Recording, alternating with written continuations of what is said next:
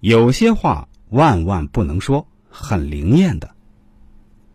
生活中，我们身边总有一些喜欢开玩笑的朋友，平日里开一些不着边际的段子，但开玩笑归开玩笑，开玩笑也要有分寸的。若在不恰当的场合开不恰当的玩笑，引发的后果是你始料未及的。一，口无遮拦遇鬼打墙。据网友描述，他们曾经在北京十三陵的一个度假村开年会，时间是三天。但是第二天的时候，有两位朋友要去市区办点事儿，加上笔者一共三人就出发了。回来的时候天色已经很晚了。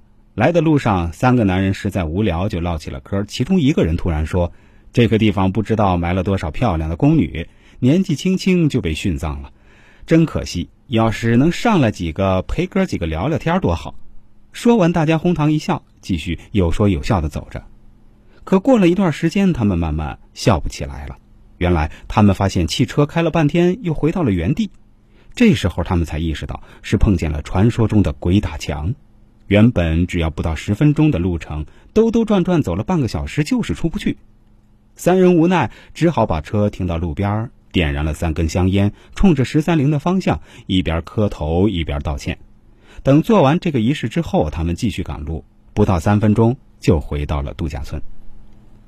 二。骂人留点口德，遇鬼打墙还算是好的，有些人的运气可就不那么好了。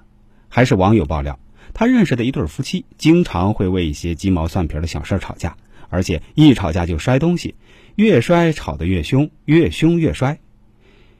有一次，这位网友正好路过这个朋友的门前，听到老婆在家里破口大骂：“你怎么不去死呢？等你死了，这个家就太平了。”这位朋友也是不甘示弱，好。看我到时候死了你怎么办？这本来是夫妻俩的气话，结果没几天，这个老公果然就去世了。三，话既说的太满，有些人总是自以为是，总爱说一些很极端的话语，比如我开车技术很棒的，从来没有出过车祸，没过几天就听到他出车祸的消息了。有人喜欢说我身体很棒，从来不会感冒。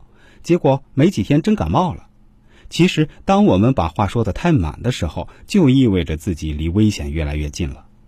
现在很多年轻人不相信这一套，认为是迷信。中华文化几千年传下来的东西，就是没有科学道理的，也有很多祖宗的经验智慧在里面。古人对于文字就非常的敬畏，认为文字是神创造的，冥冥之中会把文字看作一种神秘的力量。当我们讲话不好的时候，冥冥之中会把文字看作一种神秘的力量。